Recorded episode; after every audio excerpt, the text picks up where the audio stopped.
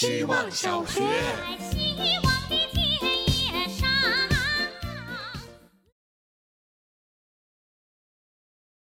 大家好，我是小内内。最近的每日挑战，除了一分钟音频，睡前还在跟着微博上一个手语老师学手语。怎么说？这让我大为震撼。昨天睡前学的单词是喝酒。大家可以想象一下，如果你是聋哑人，你怎么说“喝酒”这个词？我点开老师的教学视频，他先是做了一个喝动作，然后把食指弯过来，比划了一个数字九。学习手语快一一个月了，至今没有一点门路。每次点开视频都大为震撼。有一天，我早上去露营，七点多就起床了。路上，我点开手语教学视频，那天刚好教到我的姓氏“鱼”，是伸出食指和空指、中指在空中画了个平行线，然后再用食指再次在空中画一个竖道，滑到最下面。拐上来一个小钩，用两笔在空中拼成了同一个字，我再次大为震撼。希望小学，大家好，我是小雨滴。从小我就幻想发明一些奇怪的玩意，像是把头埋进去头发就能干的枕头。我特别讨厌吹头发，比如现在我已经想睡了，却不得不撑着眼皮把头发吹干。我又想发明一个感应器，把它粘在所有我容易丢掉不见的东西上面，比如眼镜、钥匙、门卡，以便定位。今年看到苹果推出的新品 AirTag，我特别激动，心想终于有人替我发明了出来。没想到的是，AirTag 比我经常丢掉的很多东西都要贵。朋友们也很激动，开玩笑说可以用这来定位另一半，我心里咯噔一下。我有时会觉得某些东西属于我，但我却从不觉得我可以真正拥有一个人。我不喜欢这种掌控别人的念头。当我们为一个工具的诞生感到兴奋时，或许还要警惕我们有没有发生异化，进而错用了它的功能。希望小学，大家好，我是小冰棒，我又拿起纸和笔写信了。给一个对我很重要的人，我列了提纲，大概两页 A4 纸的内容，写了两遍。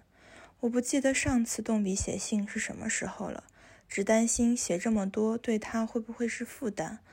我不想再用系统里现成的没有情绪、没有态度的字体，也不想一遍遍地查看手机微信对话框。看对方什么时候回复，是不是回复了没有消息提醒，是不是自己手机网络信号不好？我坐公交车去离家最近的邮局，选择了挂号信的方式寄出。挂号信称重，写了那么多，快把自己掏干了。物理上才二十克，倒是少花了钱。我知道陆运快递是寄出的第三天会被签收。不知道挂号信能具体到哪一天对方能收到，等待拉长了，也多了点绵长的期待。希望小学，大家好，我是小海獭，有时会被叫成海狗的小海獭。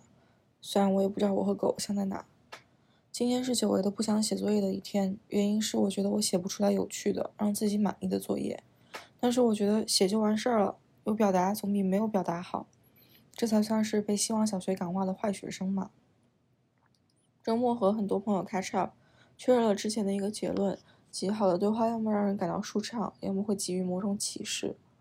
和好朋友 Kiki 聊天的时候，聊到了单方面的喜欢和不被接受的善意，把折磨了我很久的问题告诉了他，即我是不是太傻白甜了，一直对别人好。他回赠给了我一个特别好的比喻。希望分享给大家，是防晒衣就像是在打球，球打到不同的平面上，弹回来的力度是不一样的。你不应该反省自己，甚至觉得永远不想打球了，而是应该注意下一次球往哪个方向打才能弹回来。毕竟没有人想一直捡球。希望小学，大家好，我是小怪物。希望小学的同学们是我最可爱的同班同学。他们善良、勇敢又落落大方。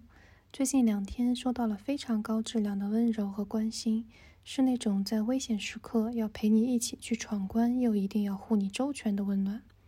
十年里，我换了三座城市，去一个新的城市工作生活。在二十二岁左右的时候是没有太多情绪的，只因为想去。但这些想去，在对抗凌晨生病独自去医院和加班到深夜房间里漆黑的灯时，力量尤其薄弱。我一直想要探究为何如此奔波，直到刚才朋友们陪我去处理安全的事情，我突然冒出了留在这个城市也不是不可以的念头。亲人的牵挂，年少的记忆是家的归属感；大学的校园，街边的小摊是少年的归属感；朋友的陪伴，深夜的拥抱是成年的归属感。因为这些，心开始渐渐有了着落。